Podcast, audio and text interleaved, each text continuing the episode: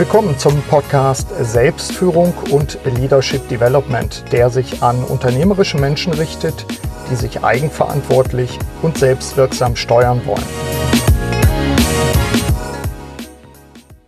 Frauen in Führung habe ich diese Interview-Episode genannt. Sie richtet sich an unternehmerische Menschen, die sich in diesen turbulenten Zeiten engagieren wollen, zum Beispiel in Aufsichtsräten.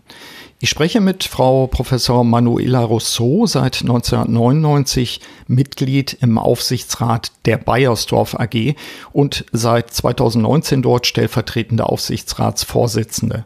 Frau Rousseau ist zudem Buchautorin und ich empfehle an dieser Stelle schon mal ihr Werk Wir brauchen Frauen, die sich trauen. Und damit willkommen zu dieser Episode meines Podcasts Selbstführung und Leadership Development. Mein Name ist Burkhard Benzmann und ich begleite unternehmerische Menschen im In- und Ausland, vor allem in Veränderungssituationen. Frau Rousseau hatte ich übrigens äh, jüngst virtuell in meiner Lehrveranstaltung an der Hochschule Osnabrück zu Gast und wir dachten uns, dass wir unbedingt ein Podcast-Interview anschließen sollten. Steigen wir also gleich mal ein.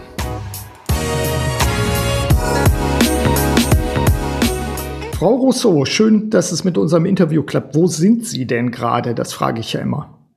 Ich bin tatsächlich in meinem Hamburger Büro und habe mir dort aber gerade eine etwas kühle Stelle gesucht, einen kleinen Raum, äh, weil das Wetter ist hier manchmal viel besser als unser Image. Ah, ist so, Sie wissen ja, dass ich auch Hamburg-Liebhaber bin, von daher und als Osnabrücker bin ich natürlich Kummer gewöhnt, was das Wetter und den Regen betrifft. Aber im Moment, wo wir alle nicht klagen, ist es mhm. wunderbar. Das passt Wohl schon. Wahr, ja. Wohl wahr, genau. Wir haben uns ähm, über die Jahre eigentlich immer wieder ausgetauscht. Und ich hatte in der Einleitung schon erwähnt, dass Sie bei meiner Lehrveranstaltung auch virtuell dabei waren. Und die heutige Podcast-Episode habe ich mal mit dem Titel Frauen in Führung versehen. Ähm, sprechen Sie doch einfach gerne mal im, jetzt im Start des Podcasts darüber, wie Sie eigentlich in den Aufsichtsrat der Bayersdorf AG gekommen sind. Ich glaube, das ist für unsere Hörerinnen und Hörer ein guter, guter Auftakt. Mhm. Ähm, die Idee, mich für den Aufsichtsrat zu interessieren, kam von außen. Also es war gar nicht mein Impuls, den ich hatte, sondern es war ein Kollege, der mich bereits 1994 anrief und mich fragte, ob ich mir vorstellen könnte, für den Aufsichtsrat als äh, Mitarbeiterin zu kandidieren. Mhm. Ehrlich gesagt, also in meinem Kopf schlug es gerade Purzelbäume, so nach dem Motto, warum fragt er mich oder warum hat er jetzt äh, das vor, was sagt mein Chef dazu? Also alles, was wir als Frauen gerne erstmal in Frage stellen, statt uns vielleicht auch einfach zu freuen, dass man gefragt wird, äh, ratterte in meinem Kopf und ich fragte mich ehrlich, warum sage ich jetzt nicht einfach ja? Und äh, der Kollege war ein bisschen ungeduldig am Telefon, fragte nach, Frau, so sind Sie noch da? Und ich, ja, ja, ich bin noch mhm. da, ja, ja. Mhm. Äh, und dann haben wir einfach äh, ein bisschen mehr gesprochen und ich habe gesagt, naja, ich müsste einfach ein bisschen mehr wissen. Wie, wie, was ist das für eine Aufgabe? Ja, und wie ist das Gremium zusammengesetzt? Mhm. Kurzum, es waren damals, und das finde ich immer noch bemerkenswert, es waren damals überwiegend männliche Kollegen und ja, im Aufsichtsrat. Mhm. Und die sind aber auch auf mich zugekommen. Also ich war sozusagen die erste Frau, die nach zehn Jahren Bayersdorf-Zugehörigkeit von Kollegen gefragt wurde. Ja. ja, wir haben uns dann zwei, dreimal getroffen. Ich habe die anderen Mitglieder kennengelernt. Ich darf erwähnen, das ist der VAA, der Verband der akademischen Angestellten in der chemischen Industrie. Das ist eine Gruppe, die hier bei Bayersdorf die Interessen der Führungskräfte, aber auch unserer Forscher und Forscherinnen vertritt und die mich da eben sozusagen reingeholt haben. Mhm. Um es kurz zu machen, diese Wahl habe ich mit Engagement geführt, mit ganz toller Unterstützung, habe aber dann doch verloren. 41 Prozent waren auf Anhieb sicher gut, aber die mhm. Mehrheit lag nicht bei mir. Und ich war damals tief enttäuscht. Ich habe alles gegeben und dann habe ich nicht gewonnen. Das konnte ich irgendwie erstmal gar nicht so richtig verknusen und äh, saß dann aber etwas deprimiert in einer Ecke und dachte, nee, ich habe doch gerade einen Achtungserfolg erzielt, nämlich für Frauen, dass wir als Kandidatinnen da sind, dass wir ernst genommen werden. Und das wurde mir auch in der Produktion, wenn wir unterwegs waren im Wahlkampf, immer wieder von Frauen auch zugerufen. Das ist so gut, wir brauchen eine Frau da oben und das muss mal losgehen. Und dann dachte ich, okay, okay, also in fünf Jahren kandidiere ich wieder. Und mhm. wenn nicht ich, dann eine andere Frau. Ja. ja. also der Weg war aber so ein bisschen geebnet und äh, dann war das auch okay. So fing es an. So fing es an. Wie äh, hat, wie, wie, was war bei Ihnen ausschlaggebend, dass Sie gesagt haben, jetzt erst recht? Gab es da einen besonderen Funken bei Ihnen? War das sofort klar? Oder gab es erstmal eine Zeit, dass Sie gesagt haben, wo jetzt muss ich erstmal meine Wunden lecken und äh, die Wie Zeit war, war die war ziemlich kurz, die Zeit des Wundenleckens, weil ich mhm. tatsächlich gedacht habe, also ich persönlich nehme mir vor, noch mehr von diesem Auf, also von einer Aufsichtsratstätigkeit erstmal in Erfahrung zu bringen, wie funktioniert das, mich besser zu vernetzen. Ähm, aber von 0 auf 41 Prozent war einfach auch ein wirklich gutes Ergebnis, wenn wir an die heutige Politik doch, denken. Ja. Mhm. Träumen da manche von. Ja. Äh, aber äh, deswegen war da so, so ein Gefühl, Mensch, da kann man drauf aufbauen. Und wie gesagt, aber vielleicht nicht ich alleine, sondern vielleicht kann noch jemand dazukommen. Und das, dass wir Frauen einfach in den fünf Jahren uns besser aufstellen. Und nicht mhm. nur ich, sondern auch die anderen. Aber das war für mich klar, wenn es gewollt ist, dann gehe ich auch noch mal los. Ja, und, und der, der zweite Ansatz, haben Sie den dann auch äh, anders vorbereitet? Also im Sinne von, ich glaube, das ist auch für Hörerinnen natürlich gerade ein wichtiger Punkt im Sinne von strategisches Vorgehen, taktisches Vorgehen. Was, was war anders? Also ich glaube, ein Geheimnis ist tatsächlich das Netzwerken. Das heißt hier intern erstmal im Unternehmen, weil ich bin ja interne äh, Vertreterin für die Kollegen und Kolleginnen. Das mhm. heißt, ich musste meine eigene Sichtbarkeit deutlich erhöhen. Das habe ich in Veranstaltungsreihen gemacht, die wir selber initiiert hatten, mit Kulturveranstaltungen, wo ich Gastgeberin war mhm. oder wo ich mich ehrenamtlich ähm, in der Sportgemeinschaft in den Vorstand habe wählen lassen oder eine Kulturgemeinschaft hier eigens auf die Beine gestellt habe, eigene eine eigene Kulturgemeinschaft gegründet, die es so nicht gab. Also äh, sozusagen das, was ich für die Kollegen einbringen kann, sichtbarer machen. Mhm. Und das habe ich gemacht. Und also ich erwähne den VA gerne nochmal, weil dieser Verband sitzt direkt im Unternehmen durch die Mitarbeiter, die dort arbeiten und unterstützt uns aber wirklich sehr intensiv durch äh, Weiterbildung, durch Qualifizierungsmaßnahmen, äh, die Netzwerke, die wir hier intern haben. Und das alles hat mir natürlich in meiner Position hier sehr geholfen, mich mhm. besser vorzubereiten für 1999. Mhm. Wir haben uns in der Vergangenheit ja bei unseren Treffen auch immer mal gerade über diese besondere Situation damals bei Ihnen unterhalten. Ähm, was bei mir in Erinnerung geblieben ist, dass Sie es wirklich einfach auch professionell angegangen sind. Sie haben sozusagen sich professionell vorbereitet. Sie wussten, was sind eigentlich die Aufgaben und Verpflichtungen in einem Aufsichtsrat, mhm. all diese Punkte. Ich glaube, das war auch ein wichtiger Faktor, oder? Ähm, ich glaube, dass viele Kollegen und Kolleginnen einem das Vertrauen schenken, ohne dass sie ganz genau wissen, was sind die Aufgaben, was, mhm. was passiert da. Und wir dürfen ja auch als Aufsichtsräte nichts nach außen kommunizieren. Wir haben ja eine Verschwiegenheitspflicht. Äh, das heißt also, damit kann man gar nicht punkten. Also mhm. es geht noch viel mehr darum, dass die Menschen einen als Mensch, als Mensch wahrnehmen, die sich für die sozialen Belange der anderen ehrlich einsetzt. Mhm. Und äh, auch da nochmal nachgefragt, auch als, als Tipp für all die anderen, die dann zuhören und sie sich für ein solches Engagement interessieren.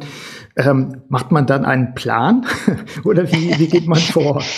Naja, man macht schon, also das ist ein interner Wahlkampf, ja. Also die mhm. Anteilseignergruppe ja, hat natürlich die berufen ihre Kandidatinnen und Kandidatinnen, ja, und die müssen sich dann nur in diesem Reihen vorstellen. Da ist sozusagen auch das alte Netzwerk damals mhm. jedenfalls 99 noch sehr stark gewesen, während wir Mitarbeiter ja sozusagen aus den eigenen Reihen verschiedene Kollegen vorschlagen und wir dann auch im Wettkampf miteinander stehen. Klar. Also ich trete nicht alleine an, sondern es sind vielleicht zwei oder drei andere Kandidaten. Mhm. Und dann geht man tatsächlich auf äh, Wahlreise. Wir hatten damals, glaube ich, zwölf verschiedene Tochterfirmen in Deutschland, die ich auch alle besucht habe, mhm. in jedem Büro war, mich persönlich vorgestellt habe und das immer und immer wieder. Also da.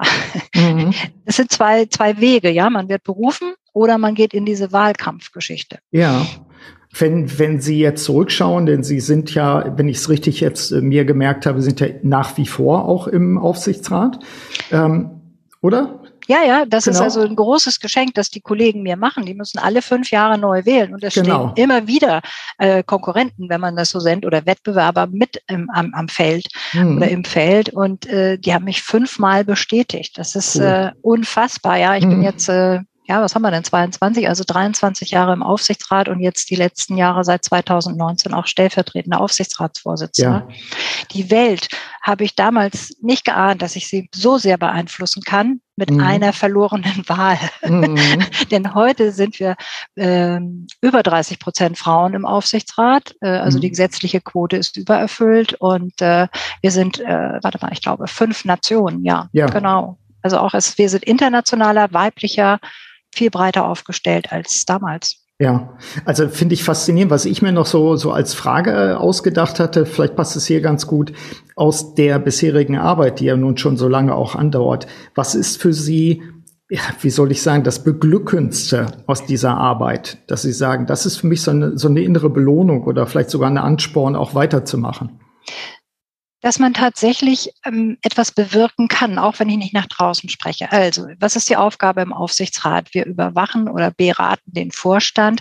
Und zu den Aufgaben gehört es eben, diese Vorstände auch zu berufen oder abzuberufen oder Akquisitionen zu treffen oder auch mhm. Werke zu schließen.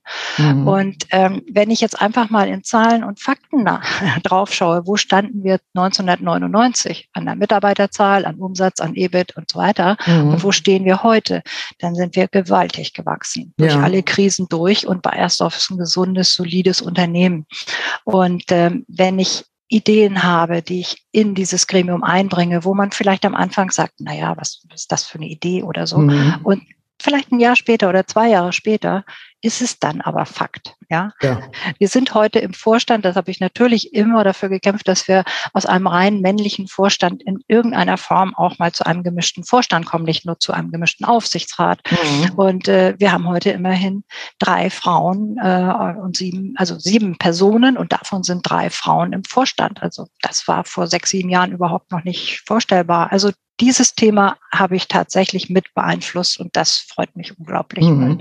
Jetzt habe ich das Gefühl, ist die Welt normal, ja. so wie sie sich abbilden sollte. Äh, genau, so wie es so wie es sein sollte. Gibt es etwas, was Sie sagen, äh, das habe ich mir noch vorgenommen und da will ich auch noch einen Stempel draufsetzen? Also das ist jetzt erreicht, das das haben Sie geschafft, auch mit den anderen zusammen. Gibt es etwas, wo Sie sagen, das habe ich noch auf dem Zettel, das will ich auch unbedingt noch umsetzen? in naja, der Rolle? Ich habe mich jetzt sehr intensiv auch in meiner ähm, meiner normalen Mitarbeiterrolle habe ich den Bereich Diversity und Inklusion mit aufgebaut und bin jetzt selber äh, in diesen Bereich rübergewechselt, weil ich das Thema Gender und Internationalität waren die Treiber für unser Thema Diversität. Mhm. Heute ist es aber auch das Thema Rassismus, es ist Inklusion, es ist Alter, es sind eigentlich LGBTI Q Plus, Entschuldigung. Mhm. Ähm, das ist so eine Bandbreite. Wir haben seit einem Jahr, auch darauf bin ich stolz, eine eigene Abteilung, die wir immer nicht hatten. Das hat immer eine Kollegin mitbearbeitet, dieses mhm. Thema. Jetzt sind wir ein Team von vier Leuten, haben ein Budget und haben das Commitment vom Vorstand, diese Themen deutlich nach vorne zu tragen. Mhm. Also ich hätte mir vor drei, vier Jahren nicht vorstellen können, dass wir eine Regenbogendose haben von ja. ja, eine mhm. blau-weiße traditionelle Dose nimmt unter anderem auch die Regenbogenfarben auf, um dieses Signal an den Kunden zu geben. Wir sind das Spiegelbild der Gesellschaft mit unseren Produkten und bringen jetzt auch das Thema Diversity in die Produkte. Also ein hautfarbenes Pflaster kann ganz schön viele Facetten haben, muss nicht mhm. nur ein beigefarbenes Pflaster sein, es kann auch ganz andere Farben haben. In der Tat. Äh, und äh, diese Dinge bringen wir zusammen. Also das heißt, wir stärken unsere Mitarbeiter, ihre eigene Identität wirklich zu leben und hier auch einzubringen und bringen das dann aber auch in die Produkte. Mhm. Okay, also das ist natürlich auch noch im Werden. Also Sie haben es erreicht, aber wahrscheinlich ist die Strecke ja noch lang. Ja, diese genau. Themen, diese Themen auch genau. zu spielen. Ja, mhm. genau. So, Frau Rousseau, wir hatten zwischendurch ein bisschen gekämpft mit der Technik. Das hören die Hörerinnen und Hörer aber nicht. Deswegen können wir bruchlos hier an dieser Stelle auf das Thema Selbstführung mal hinlenken. Ähm, das eine ist für mich, dass es spannend war, dass Sie eben den Mut gehabt haben, ähm, in den Aufsichtsrat der Bayersdorf AG zu gehen. Und vielleicht war der Rückschlag auch äh, ganz wichtig, weil sie danach äh, erst recht Gas gegeben haben. So kam mir das von außen vor.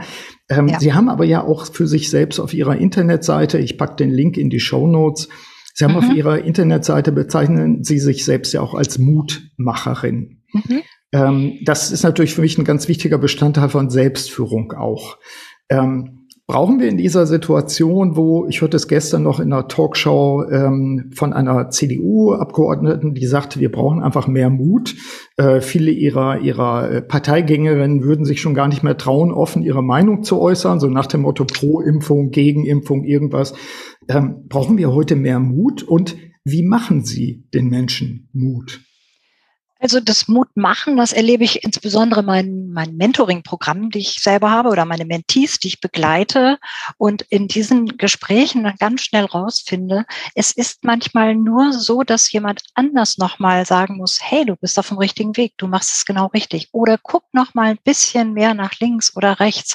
Aber also man braucht tatsächlich eine andere Person, die einen ermutigt oder eben auch an einen glaubt. Ich selbst mhm. habe das in meiner Karriere auch erlebt, dass ich einen Mentor hatte, der wirklich an mich geglaubt hat und mich mir Flügel verliehen hat, buchstäblich. Ähm, und die trage ich heute auch weiter und Wunderbar, gebe sie gerne ja. weiter, sozusagen. Mhm. Hm? Sie hat eine Frage? Nee, ich finde es wunderbar, weil auch gerade dieses Bild, äh, dass, dass man ja auch durch den anderen zum Teil erst versteht und wahrnimmt, was ja. man selber in dem Moment gar nicht sieht oder gar nicht begreift. Ja. Ganz genau. Und das war auch für mich das Arbeiten mit Mentees äh, wirklich die größte Überraschung.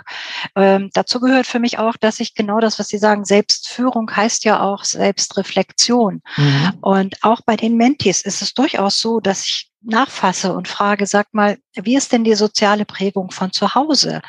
Was nehmt ihr eigentlich mit, was euch entspricht, was eurer Persönlichkeit entspricht, was euch stark macht und was ist vielleicht auch da, was gar nicht eure eigenen Wünsche sind, sondern die, die von außen an euch herangetragen worden sind.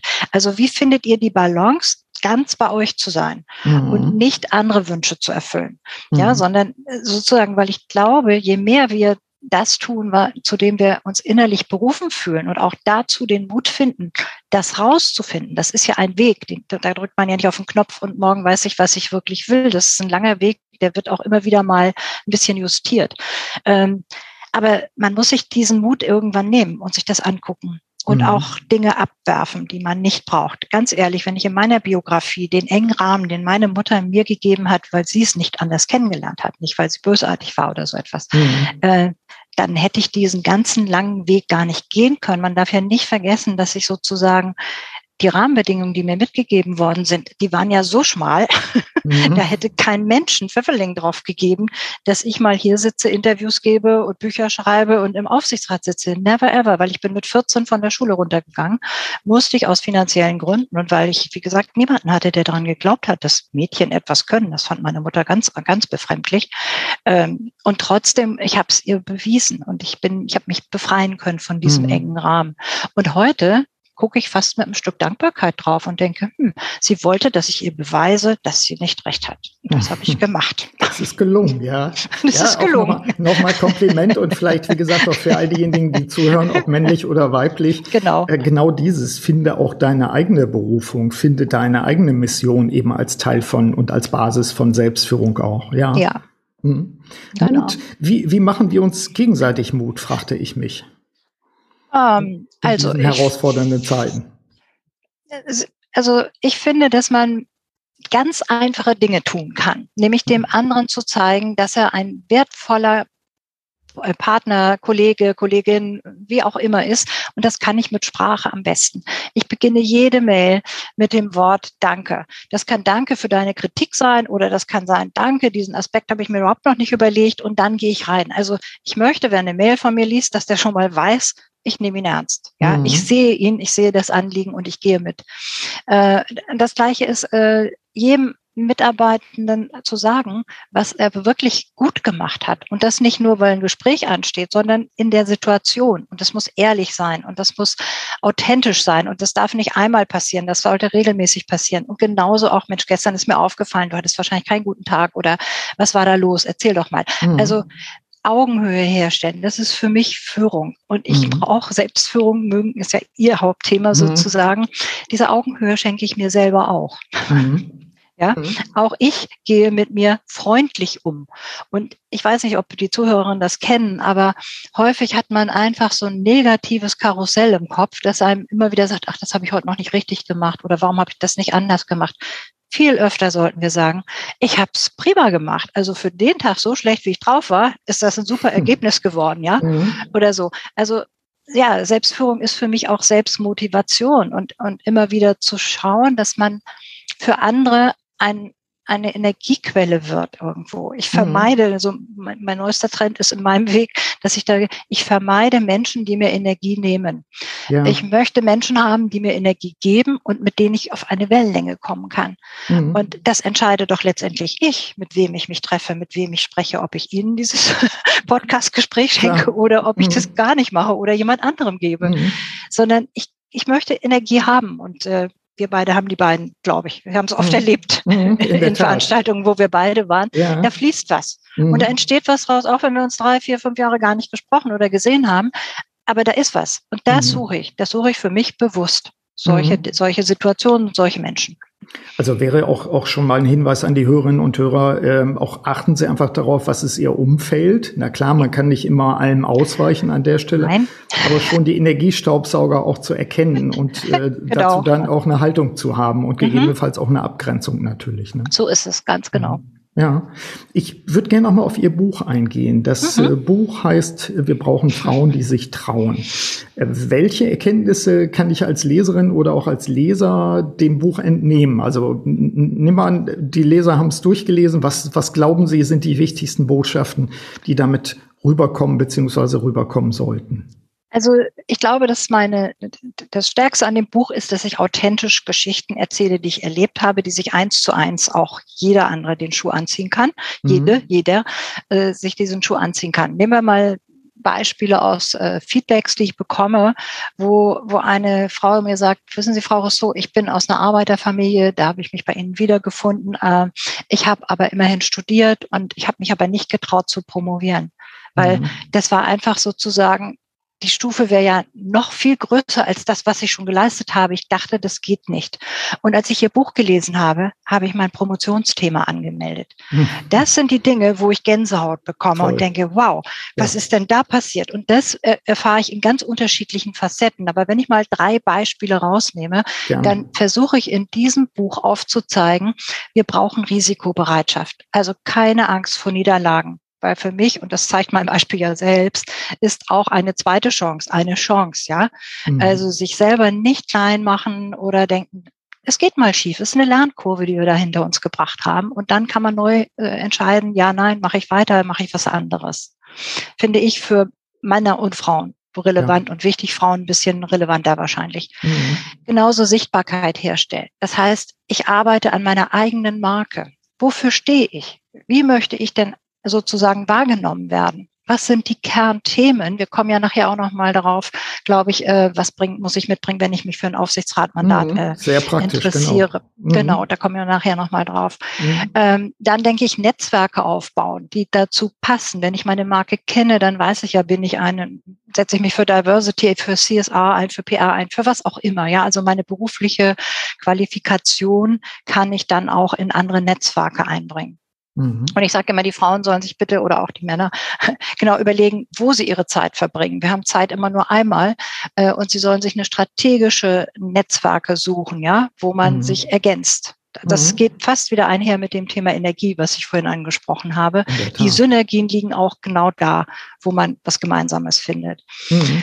Und äh, den letzten Punkt, den ich den Frauen zurufe, ist tatsächlich, äh, mit einem Zitat von Madeleine Albright, nämlich die Solidarität unter Frauen muss einfach stärker werden. Und äh, Madeleine Albright hat mal gesagt, in der ja, Hölle bleibt ja. ein Platz frei für Frauen, die anderen nicht unterstützen. Ja, genau. So, also das ist so. Wir hoffen, dass es auch nur ein Platz dann noch gebraucht wird und dass der Lernprozess dann schon ein wenig mal einsetzt. Äh, das wäre natürlich gut. Ja. Ja, also das sind so grobe Kernbotschaften, da sind noch eine ganze Menge mehr, aber das mhm. würde ich mal so als zusammenfassen jetzt, wenn Sie mich nach dem Buch fragen. Klar, ich, ich würde mal so eine, so eine Meta-Frage noch anschließen, nämlich ähm, so ein Buch zu schreiben selbst ist ja auch, äh, das ist jedenfalls auch meine Erfahrung, äh, ist ja auch eine Reise, die man macht und ja. natürlich auch eine Reise in sich selbst, mit sich selbst. Ähm, wie haben Sie diese Reise empfunden? Also wirklich diesen Prozess? Vielleicht ist das ja doch auch für den einen Zuhörer oder die andere Zuhörerin auch nochmal ein Thema zu sagen, Mensch, ich wollte immer mal ein Buch schreiben. Ähm, hm, das, was ist das, das ist, das haben Sie gut beschrieben, das haben Sie sehr gut beschrieben. Das ist eine sehr intensive Reise. Erstmal, mhm. weil es ja authentisch ist und ich auch durchaus viele Schmerzpunkte in meinem Leben sozusagen skizziere, mhm. die durchlebt ich dann auch nochmal, ja. ja. Äh, also das, die eine oder andere Träne oder schlaflose Nacht hat mich dieses Buch mit Sicherheit auch gekostet. Mhm. Aber das macht, glaube ich, genau diese Authentizität aus. Und äh, der Verlag hat mir immer und immer wieder zugerufen, äh, machen Sie noch einen Punkt mehr, gehen Sie noch einen Punkt mehr. Und ich meine, nein, ich will nicht so, ich will mich nicht selbst darstellen, das will ich mhm. nicht und so. Das ist mir zu biografisch und, und dann haben gesagt, das sind die Beispiele. Das ist genau das, was das Buch hinterher authentisch macht. Mhm. Bleiben Sie dran. Ja. Und ich weiß nicht, zweimal habe ich gesagt, ich glaube, ich schaffe es nicht oder so. Dann haben die gesagt, Frau Rousseau, wir haben einen Vertrag miteinander. Mhm. Ich glaube, die Grundsatzdiskussion können wir uns jetzt schenken. Mhm. und dann habe ich noch den Prozess gelernt, weil ähm, irgendwann sagte mir einer, du arbeitest ein Buch. Das ist was anderes, als wenn du eine Managementaufgabe erfüllst. Weil ich immer sagte, ich mache jetzt eine Roadmap und dann gucke ich mal, wann gebe ich den ersten Entwurf ab und wann mhm. macht man mit der Lektor und babab, so wie man das im Management macht und sagt die, halt, Sie müssen einfach mal spazieren gehen und Sie müssen einfach mal innehalten und dann lassen Sie mal ein paar Ideen kommen und gehen und dann gucken Sie mal, wie Sie das formulieren. Man schreibt ein Buch und es ist keine Managementaufgabe. Es ist eine künstlerische Aufgabe in gewisser Weise, es ist eine kulturelle Aufgabe, mhm. es ist eine Geistesaufgabe, die sie sich gesucht haben. Die lösen sie nicht mit Management. Ja. Ja, auch, auch ein guter Punkt. Äh, ich glaube, das nämlich auch, es ist ja auch ein ästhetischer Prozess. Ich vergleiche so. das manchmal auch mit, mit Bildermalen oder so. Ich bin jetzt kein mhm. Maler. Mhm. Ähm, aber so, dass, dass man sich wie ein Künstler so den, den Details dann wieder zuwendet, wie so kleine ja. viele Klebezettel an der Wand genau. und dann auch wieder die, die Entfernung nimmt, um dann zu sagen, wo sind eigentlich die großen Muster und, und das Ganze ja. wieder zu erkennen, die, die Linien zu zeichnen und so. Ne? so ich bin sehr dankbar. Genau, ich bin echt dankbar, dass ich diesen Prozess kennengelernt habe weil ich da wieder ganz viel mitnehme, auch in meine Entscheidungskraft äh, hier bei Bayersdorf oder so, dass man Dinge manchmal einfach liegen lässt. Mhm. Das wäre vorher, also der wird geliefert, ja. Also ich war mhm. auch bei der Bildzeitung eine kurze Zeit. Ja, die Zeitung erscheint morgen. Da kann ich nicht diskutieren, ob ich jetzt noch ja. künstlerisch mich irgendwo hinbegebe oder mhm. nachdenke oder groß was anders mache, ja. Sondern es Zeit, bumm. Aber mhm. ich habe gelernt, nein, einmal einen Stopp zu legen, ist manchmal sehr klug. Mhm. Ja, und, und das ist natürlich für so, eine, für so eine hektische oder sich selbst in Hektik reinsteigernde Unternehmenskultur manchmal schwierig. Äh, finde ich gut und finde ich auch gut, wenn auf die Art und Weise quasi diese Erkenntnis ins Unternehmen wieder zurückgekoppelt wird auch. Ne? Mhm. Ja, mhm. ich habe mir als Abrunder genau das, was Sie eben schon gesagt haben, als Abrunder ähm, und damit auch ein bisschen als Ausblick vielleicht für die Hörerinnen und Hörer, so, so was haben wir heute getriggert auch in unserem Gespräch, eben die Frage tatsächlich auch nochmal vorgenommen, wie kommen denn jetzt Frauen in Aufsichtsräte? Welche Tipps können sie geben, wenn sie es tatsächlich nochmal so auf den Punkt bringen? Ist das Wesentliche, ist das Mentoring oder wahrscheinlich gibt es ganz verschiedene Funken, die das auslösen, davon gehe ich mal aus. Aber so, dass wir, dass wir auch nochmal Mut machen an dieser Stelle, eben in solche Positionen? Ich bin der Meinung, äh, egal jetzt ob Mann oder Frau, wenn wir uns mhm. für ein Mandat im Aufsichtsrat interessieren, äh, dann haben wir entweder interne Netzwerke, die wir nutzen können, die, die ich vorhin schon beschrieben habe, mhm. die einen sozusagen unterstützen, aber man ist nicht alleine, sondern man ist mit einer größeren Gruppe im Unternehmen unterwegs. Das ist die eine Seite. Die andere Seite ist ja, wie werden Frauen in Aufsichtsräte berufen? Die mhm. Quote ist da, mhm. die Tür ist auf, wenn man das so mhm. nennen will. Ähm, wenn ich selber ein Interesse hätte, in einem anderen äh, Unternehmen auf der Anteilseigner-Seite vielleicht reinzugehen, dann würde ich mir genau das, was ich ansprach, überlegen, welche Qualifikationen habe ich, mhm. was qualifiziert mich tatsächlich, Vorstände in kleineren, mittleren oder auch großen Unternehmen zu beraten. Mhm. Was sind meine Themenfelder? Diese Menschen, die dort ein Unternehmen leiten, sind ja per se sehr kluge, sehr weitsichtige Menschen, die das Unternehmen perfekt kennen, voraussichtlich. Mhm. Ähm, was qualifiziert mich denn nun zu glauben, dass ich einen Mehrwert schaffen kann in diesem Aufsichtsrat. Mhm. Und das hängt genau damit zusammen, welche Kompetenzen ich habe. Ich kann mir, oder nehmen wir mal Franzi Kühn als eine der jüngsten Aufsichtsrätinnen, mhm. die ihre digitale Kompetenz wirklich brillant gespielt hat. Sie hat ihr Buch dazu geschrieben. Äh, sie, sie ist immer auch sichtbar auf Vorträgen und äh, sie wird genau damit verbunden. Ihre Marke ist Digitalisierung. Mhm. Ja, mhm. und andere Frauen müssen sich eben genau das überlegen. Bin ich eher diejenige, die Expertise hat in Internationalisierung, in HR, in Führung, in Marketing. Äh, Transformation ist das große Thema im Moment. Mhm und diese Stärke dann auch zu spielen und sich damit sichtbar zu machen. Mhm.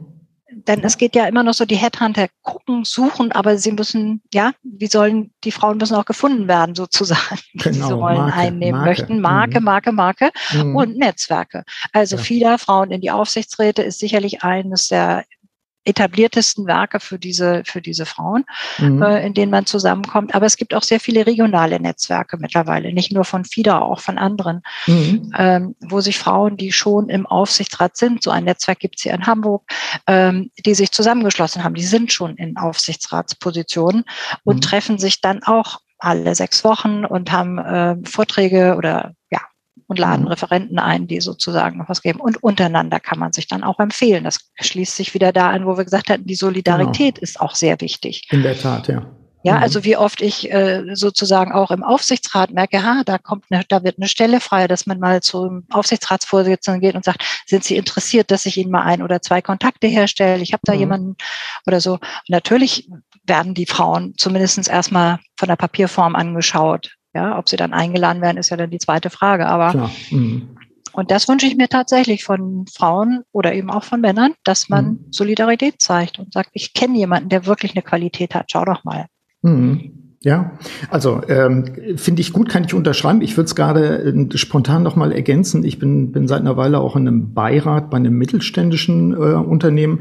Beirat ist ja noch mal eine andere Konstruktion, mhm. auch von der rechtlichen äh, Form, von der Einwirkung und so weiter.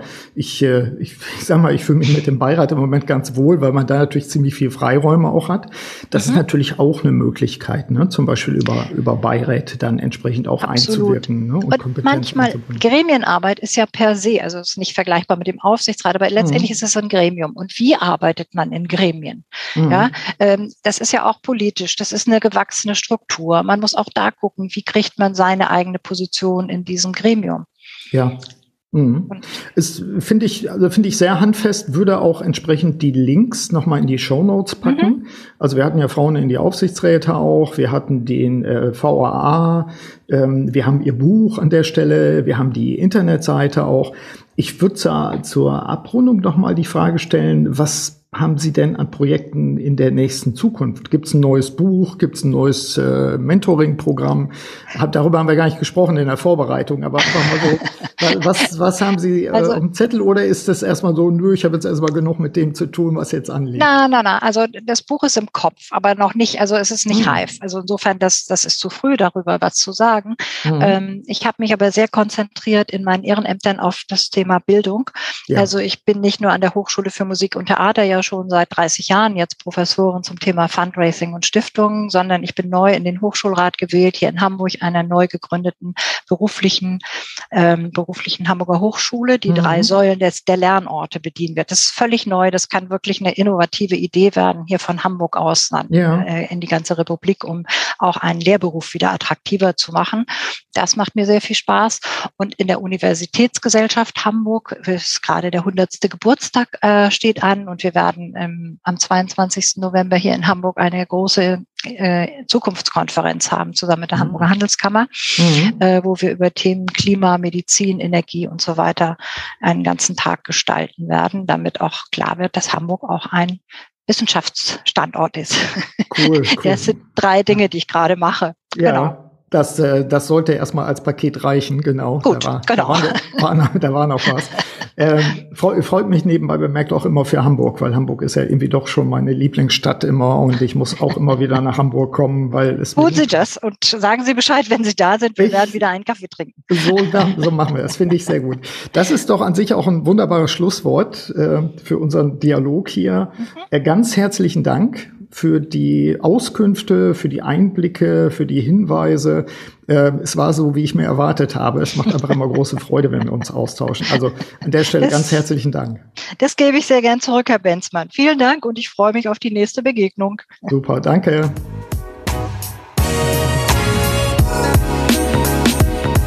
Soweit mein Gespräch mit Manuela Rousseau. Schauen Sie gerne auf ihre Webseite. Ich setze den Link neben den anderen Hinweisen in die Show Notes.